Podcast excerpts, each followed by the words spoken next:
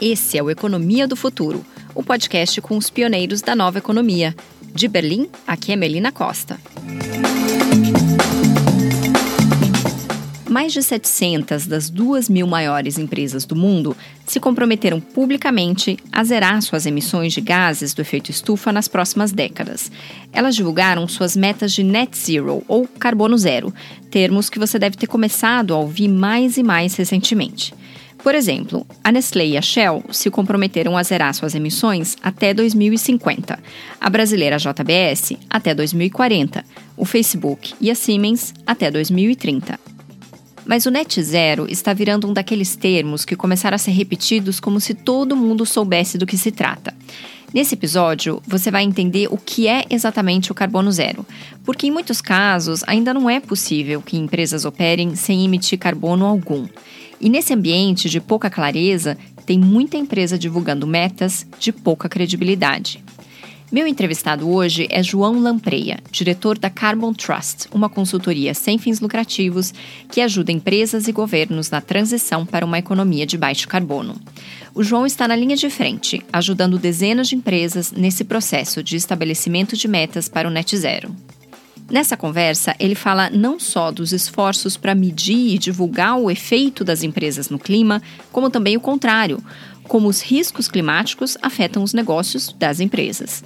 Estima-se que 2 trilhões e meio de dólares em ativos financeiros globais estariam em risco se as temperaturas aumentassem mais que 2 graus e meio até 2100.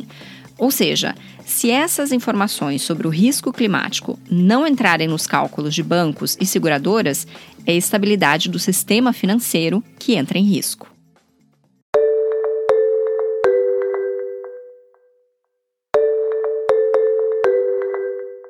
Esse podcast foi editado de modo a você aprender mais sobre a economia do futuro que está sendo construída hoje no Brasil e no mundo, mas sem interromper as suas atividades do dia a dia. Então, se você está fazendo exercício, limpando a casa ou se está a caminho do trabalho, bom proveito. A partir desse momento, o episódio tem 25 minutos.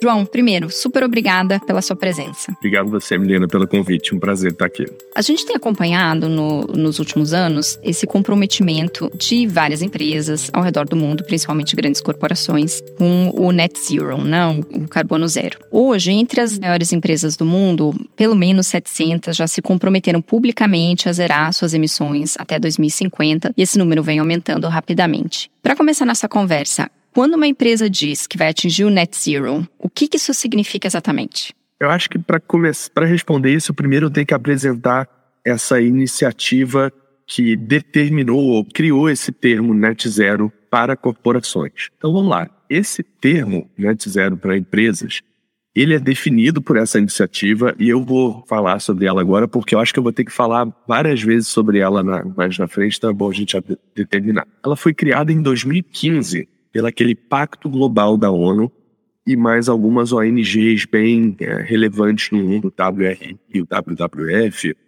E essa iniciativa se chama Iniciativa das Metas Baseadas em Ciência. Já vou dizer o que, que é isso. Mas, para ficar claro aqui para gente, SBTI, na sigla em inglês, Science Based Targets Initiative. Então, eu vou falar, eu acho que várias vezes SBTI. E esse pessoal, então, definiu dois conceitos fundamentais aqui para responder sua pergunta. O primeiro é o que é uma meta baseada em ciência. Que conceito é esse? Então, assim, antigamente, qualquer empresa vinha e falava: ah, eu vou ah, reduzir as minhas emissões de gases de efeito estufa em X%, que é 10 anos, 15 anos, ano X. E era muito difícil para a gente falar com o público, ou até com o consultor, o que, que seria uma meta ideal. Aquilo era uma meta ambiciosa, era boa, poxa, era muito fraca. Então era difícil a gente entender se, essa, se aquela empresa estava realmente ajudando a frear o aquecimento global, ou se, digamos assim, era só papo furado. Então essa iniciativa, SBTI, determinou, desde 2015, digamos assim, a regra do jogo para você deter, né, estipular uma meta de redução de gases de efeito de estufa, ou como a gente pode também chamar de meta de descarbonização, determinaram as regras do jogo e essas regras têm evoluído também, a gente pode falar disso já na frente, mas uma meta baseada em ciência, esse conceito primeiro que eu estou definindo, é uma meta condizente com a limitação do aquecimento global a 1,5 grau e meio Celsius acima da temperatura lá na, na era pré-industrial. Então, uma meta de descarbonização, para poder chamar ela de meta baseada em ciência, ela tem que ser condizente com esse objetivo de limitar o aquecimento global nesse patamar. Agora eu vou responder a sua pergunta. E ela também determinou o que é net zero. Então, o conceito de net zero para uma empresa é quando essa empresa que já tem uma meta baseada em ciência vai conseguir, ou já conseguiu, zerar pelo menos 90% das emissões de gás de efeito estufa dela. É tolerável que sobre 10% que sejam classificadas como emissões residuais. A gente pode falar melhor disso depois, mas a emissão residual é uma que é assim técnica e economicamente impossível de você zerar. Então você vai poder neutralizar essa emissão de outra maneira, por exemplo, comprando de crédito de carbono. Então, voltando à sua pergunta, quando você falou, o que significa que uma empresa diz que ela vai atingir o net zero? Quer dizer que ela vai alinhar com essa definição feita por essa iniciativa SBTI. Então, não dá para uma empresa falar hoje em dia, ah, eu sou net zero, porque ela está se apropriando dessa terminologia criada por essa iniciativa, se ela não estiver de fato seguindo as regras do jogo determinadas por essa iniciativa. Né? Tem muitas dúvidas ainda sobre a, a robustez desses comprometimentos, né? Por exemplo, teve um relatório recente é, que avaliou as metas de neutralidade de carbono de 25 empresas cujas emissões é, de gases do efeito estufa, incluindo toda a cadeia do setor, representavam 5% do total global, ou seja, era um, um grupo relevante que eles estavam analisando. E a conclusão foi que no agregado essas empresas atingiriam reduções de 40% e não de 100, como pelo menos o termo sugere. Você acabou de explicar em mais detalhes exatamente o que o termo significa. Entre essas empresas estão os principais players globais dos seus setores, né? Então, entre as brasileiras, Vale, JBS, mas também tinha lá Apple, Google. Então, fica um pouco para os mais céticos essa impressão de que se trata de puro greenwashing. Não, mas eu queria é, falar desse assunto sob uma outra perspectiva. Claramente, é do interesse dessas empresas reduzir emissões e poder falar abertamente disso. Mas se até as maiores empresas do mundo têm dificuldades de estabelecer essas metas de modo a poder atingir o net zero, quem consegue? Né? Então, acho que o ponto é: quais são as principais dificuldades dessas companhias para chegar, para atingir esse objetivo? Primeira coisa a se notar é que nesse estudo, quase todas, se não me engano, se não todas essas empresas que você citou, não têm metas net zero validadas pela SBTI, a iniciativa que eu falei. Então a gente tem que distinguir agora o conceito de você se comprometer a criar uma meta net zero, que é onde todas elas estão, e você ter criado a meta net zero submetido, que é assim que funciona com essa iniciativa. Você não pode dizer ah, eu já sou net zero, se essa iniciativa não recebeu os seus cálculos, a sua meta, e validou e falou, ok, vocês têm o direito e nós vamos publicar aqui no nosso site que vocês se alinharam às regras do jogo. Nenhuma dessas tem meta net zero validada. Elas têm metas de curto prazo, algumas só validadas. Por exemplo, ela diz, ah, em 2025, 2030 eu vou deixar de emitir X. Isso é uma meta baseada em ciência de curto prazo, mas ainda não é essa empresa atingindo o net zero dela, que vai ser lá em 2040, 50, etc. Então elas estão anunciando que elas pretendem ser net zero 2040, 50, mas não percorreram o processo correto uh, de estabelecer a meta net zero lá na frente e não submeteram para validação. Elas podem estar percorrendo Algumas estão até trabalhando com a gente, percorrendo esse processo que é de realmente entender as emissões, o que seria um net zero. Então, se elas submetessem, do jeito que elas estão anunciando, algumas delas agora, submetessem isso para validação da SBTI, dizendo eu serei net zero em 2050, e ela, como esse estudo aponta, só está reduzindo 40%, não vai ser validado da SBTI, não aprova. Como eu disse, tem que reduzir no mínimo 90%. Então, esse estudo é, é muito pertinente, ele foi lá e fuçou e falou, olha, não está atingindo os tais mínimos 90. Então eu posso assegurar que se submeter isso, não é aprovado. Primeira coisa a dizer, cuidado com anúncios de empresas que não foram validadas pela SPTI. E realmente eu sei que a gente, poxa, consumidores normais, é difícil a gente saber isso, porque a empresa anuncia, a gente fica, ué, mas foi validada ou não foi? Quem está por trás disso? Será que elas só estão falando? Mas deixa eu ir um pouco mais a fundo, menino, se você me permite nessa diferenciação dos 40% que você falou, que esse estudo apontou que realmente reduziria, e os outros 60% que sobram, né? Eles são o quê? Então eu posso ajudar a esclarecer. Uma parte disso vão ser aquelas emissões residuais. Lembra que eu falei que tem uma tolerância de 10% que você não necessariamente precisa né, sumir com aquelas emissões ou deixar de emitir. Se você conseguir provar, e essa iniciativa é bem Caxias com isso, provar que não tem como zerar aquela emissão, nem tecnicamente, nem economicamente. Outra parte desses 60%, com certeza, são emissões na cadeia produtiva dessas empresas que elas não foram obrigadas a incluir no escopo dessa meta dela, de acordo com as regras atuais do jogo. Então vamos pensar assim, eu acho que eu tenho uma analogia boa aqui, Melina, a fazer. Na resposta anterior, eu falei que essa iniciativa está definindo muito bem as regras do jogo, mas eu falei também que as regras estão sendo atualizadas. Sabe assim, quando as regras do jogo vão sendo atualizadas em vários esportes, por exemplo, na natação olímpica, que há uns anos atrás o pessoal apareceu usando uma roupa especial que fazia nadar mais rápido. Poxa, a Federação, sei lá, Internacional da Natação entendeu aquilo e falou: olha, vamos ter que proibir essas roupas, porque a tecnologia evoluiu, criaram um jeito de meio bolar. A regra teve que evoluir. É meio que isso. A SBTI está todo ano correndo atrás de melhorar as regras para impedir que uma empresa possa fazer um discurso que leve a entendimentos não claros sobre o que, que ela realmente vai atingir.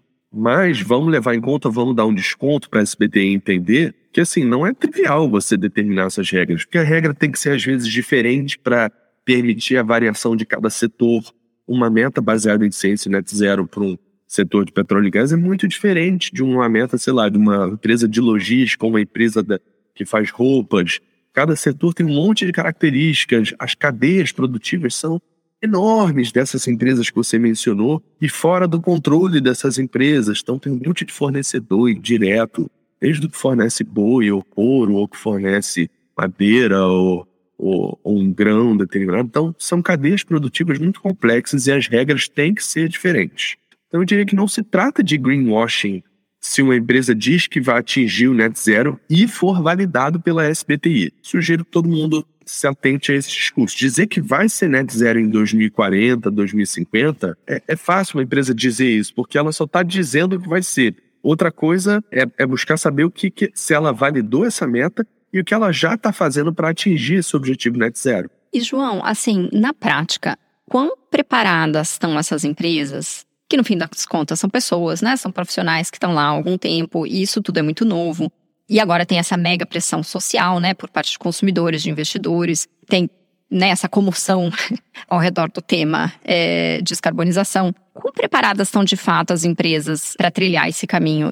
Primeiro, estabelecer as metas, a gente não está nem falando de atingir agora no curto prazo, mas primeiro estabelecer essas metas e depois eventualmente atingi-las? Assim, na prática, você está ali no front, né? Você está falando com essas empresas. Nós somos a consultoria que mais ajudou empresas a determinarem essas metas, validar metas. A gente já validou mais de 160 metas de grandes corporações e agora essas que validam, a gente realmente ajudá-las a pôr a mão na massa. Então, a resposta, menina, sincera, é que pouco preparadas, porque, poxa, não existiam regras até muito pouco tempo atrás tão robustas e claras para você fazer isso de um jeito muito prescritivo. Então é, é, muito nítido o esforço de todo mundo correndo atrás, porque cada vez mais existe uma pressão, não é só uma pressão popular para a empresa se descarbonizar. Eu diria que até a pressão popular é menos relevante para a maioria das empresas mas existe uma pressão de investidores. Tá cheio de fundo de pensão e grandes investidores que falam: se você não tiver uma meta net zero, no mínimo uma meta baseada em ciência, validada pela SBTI, eu não ponho meu dinheiro aí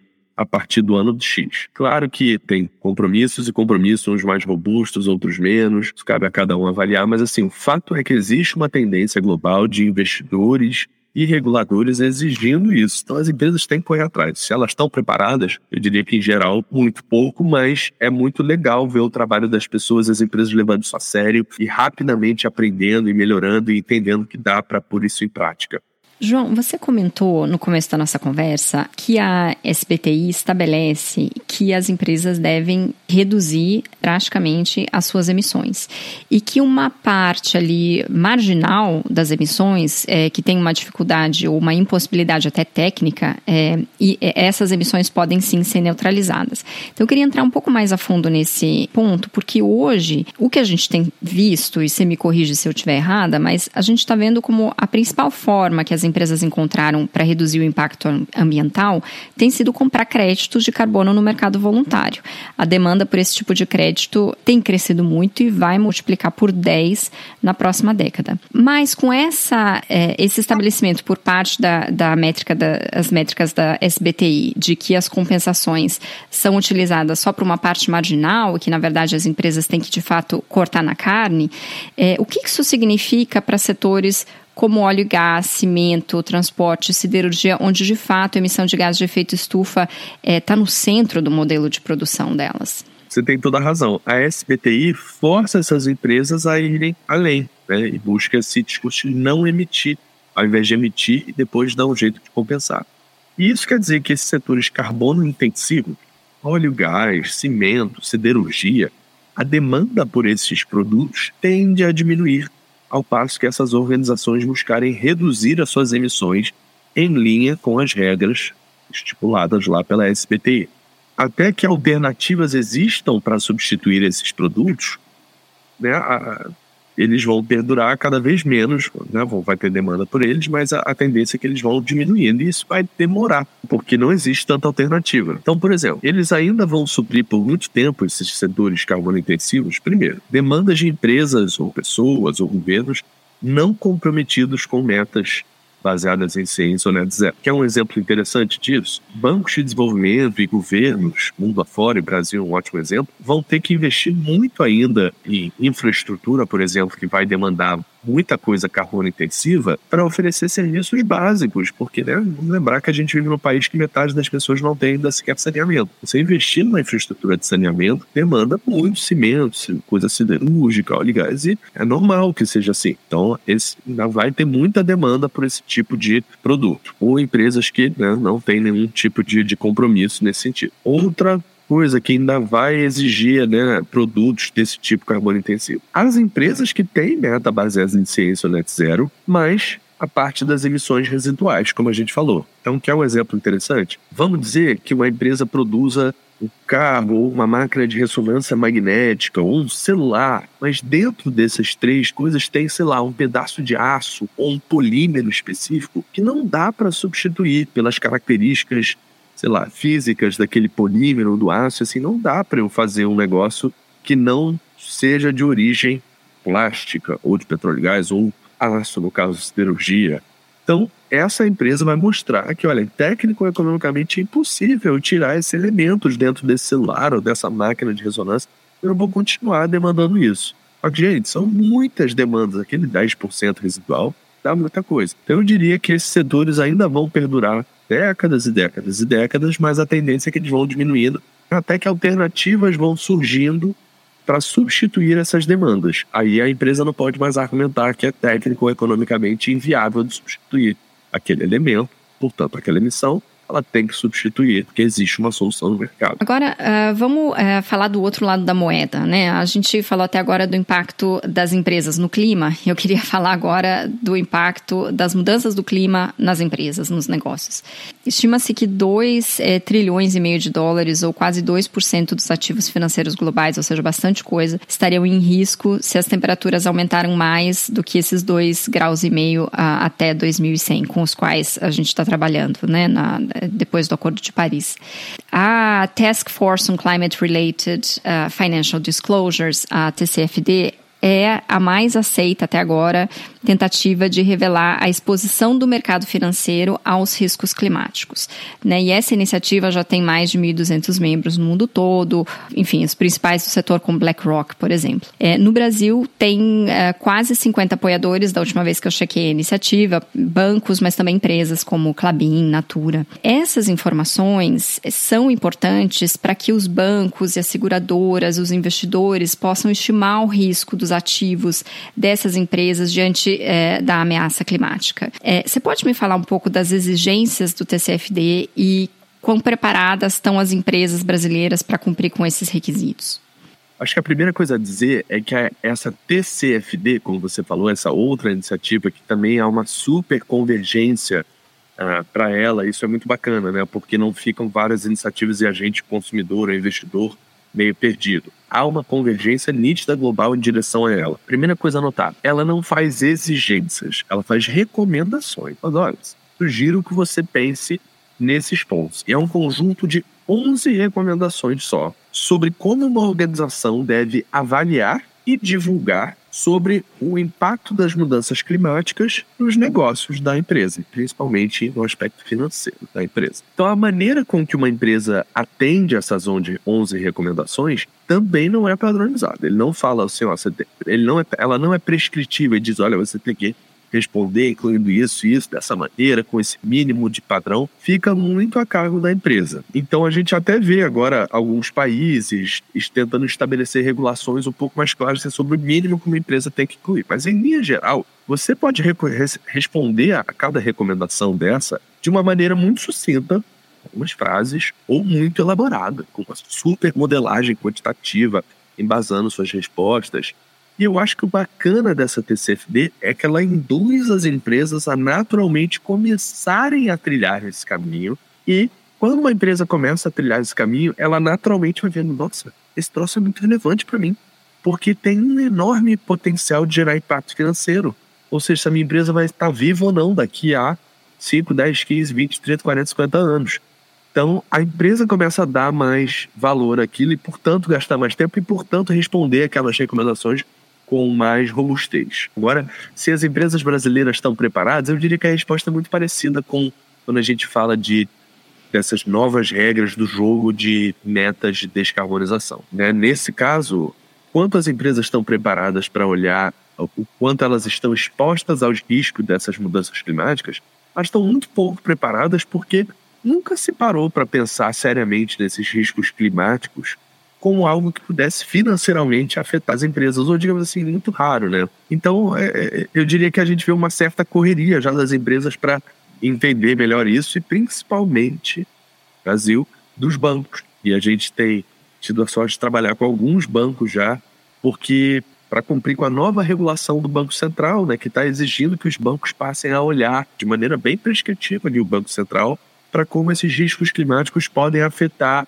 essas carteiras de crédito dos bancos. Então vamos voltar para a questão dos bancos. Bancos são atores cruciais para descarbonizar a economia porque eles têm o potencial de direcionar as empresas para o baixo carbono ao atrelar o crédito à obrigatoriedade para que as empresas reduzam essas emissões, né? É, no Brasil, o Banco Central, como você comentou, é, recentemente colocou uma, em consulta pública novas regras para divulgação de informações sobre riscos sociais, ambientais e climáticos pelas instituições financeiras, pelos bancos, e é possível que essa nova regulamentação entre em vigor já no ano que vem. Eu imagino que você deva estar bem melhor informado aqui do que eu. Mas com relação a essas regras é, do Banco Central, qual que é a sua opinião a respeito, especialmente assim em comparação com outros países, quão robustas são as regras é, que estão sendo impostas aos bancos? Boa pergunta, menina. Eu diria que a primeira coisa que eu acho sensacional que o Brasil está entre os primeiros países do mundo a obrigar instituições financeiras a divulgarem as suas exposições a risco climático pareceu incrível já. E a regulação daqui me parece tão robusta quanto a desses outros países líderes que foram Reino Unido, Suíça, Nova Zelândia, Japão, em termos de como elas exigem descrições qualitativas e quantitativas de algum tom. De novo, a, a, regulação, e eu acho que de coisas nenhum, nem do Brasil nem desses outros países, é muito prescritiva e diz exatamente como fazer. Mas induzir esse caminho já é muito bacana e eu acho sensacional. Como disse que o Brasil está ali na linha de frente. A principal diferença que eu noto da regulação daqui para de outros países é que aqui foi focada só para instituições financeiras. O Banco Central que deu essa luz e resolveu já implementar isso e ser um dos pioneiros no mundo. Nesses outros países, a gente vê regulações uh, normalmente assim para um número muito maior de corporações, né? não só bancos. Hoje nem focado em bancos, mas para setores carbono intensivos ou as sei lá, algumas centenas de maiores empresas daquele determinado país. Então o espectro, né, tá, o escopo está mais amplo nesses países. Mas entendo eu que, poxa, é um maravilhoso começo do Brasil, porque, como você disse, um banco tem uma influência tão grande né, na rede da economia toda. Então, se o banco é obrigado a fazer, ele indiretamente passa a entender emissões da economia, todos os bancos fazem, da economia quase que inteira do Brasil vai estar, de certa forma, coberta por essa regulação. E, e, eu acho que eu podia dizer assim, se fosse ver alguma sugestão, assim, eu particularmente gostaria de ver a regulação não só fazendo com que os bancos avaliem esses fatores, né, dizer, ah, a gente está exposto a tais riscos. Vamos dar um exemplo bem óbvio, assim, sobre bancos. Bancos financiam a agricultura do Brasil desde sempre, plano safra e N outros tipos de crédito. Quando a gente vê eventos climáticos extremos cada vez mais frequentes, sejam grandes secas ou inundações, que antigamente ocorriam né, muito mais raramente, hoje em dia estão muito frequentes, é muito fácil acontecer uma grande perda por parte de quem tomou crédito daquele banco, né, um agricultor XY, não conseguir pagar aquilo de volta. Então, isso é um risco climático para o banco. É a probabilidade de inadimplência que vai ficando cada vez maior. Né? Ou, digamos, a gente vê poxa, inundações e situações cada vez mais complicadas. É claro, aliás, cabe notar, quase sempre atingindo principalmente a parcela mais vulnerável da população.